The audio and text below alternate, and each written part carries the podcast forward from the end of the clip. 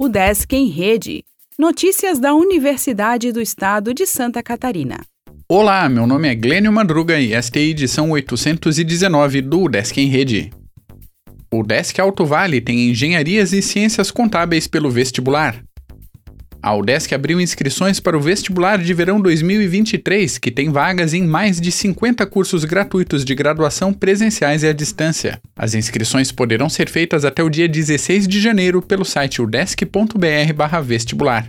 O edital do vestibular tem 1.265 vagas para 49 cursos presenciais em nove cidades catarinenses e 160 vagas para três cursos na modalidade de ensino à distância em quatro municípios. No Centro de Educação Superior do Alto Vale do Itajaí, em Ibirama, são 90 vagas para Ciências Contábeis, Engenharia Civil e Engenharia de Software. Essa edição do vestibular também segue o um modelo de processo seletivo especial sem a realização de provas presenciais. Os candidatos poderão escolher um dos seguintes critérios: nota geral do Exame Nacional do Ensino Médio, apenas para candidatos que prestaram a prova do Enem em 2018, 2019, 2020 ou 2021, e média final geral de conclusão do ensino médio.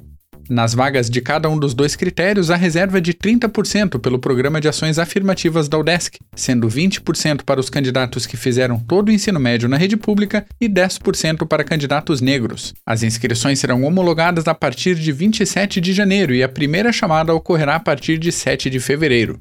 Mais informações sobre o vestibular de verão 2023 podem ser obtidas na página oficial e com a coordenadoria de vestibulares e concursos pelo e-mail vestiba@udesc.br.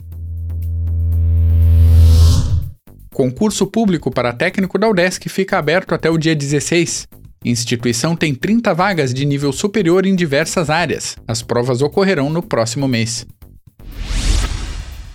Conselho Universitário realiza nova sessão nesta quinta.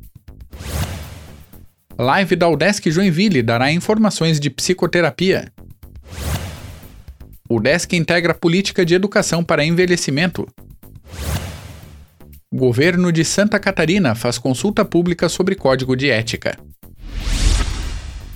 O Desk em Rede é uma iniciativa da Secretaria de Comunicação da Universidade, com produção e edição de Glênio Madruga. O podcast vai ao ar de segunda a sexta-feira, às 14 horas.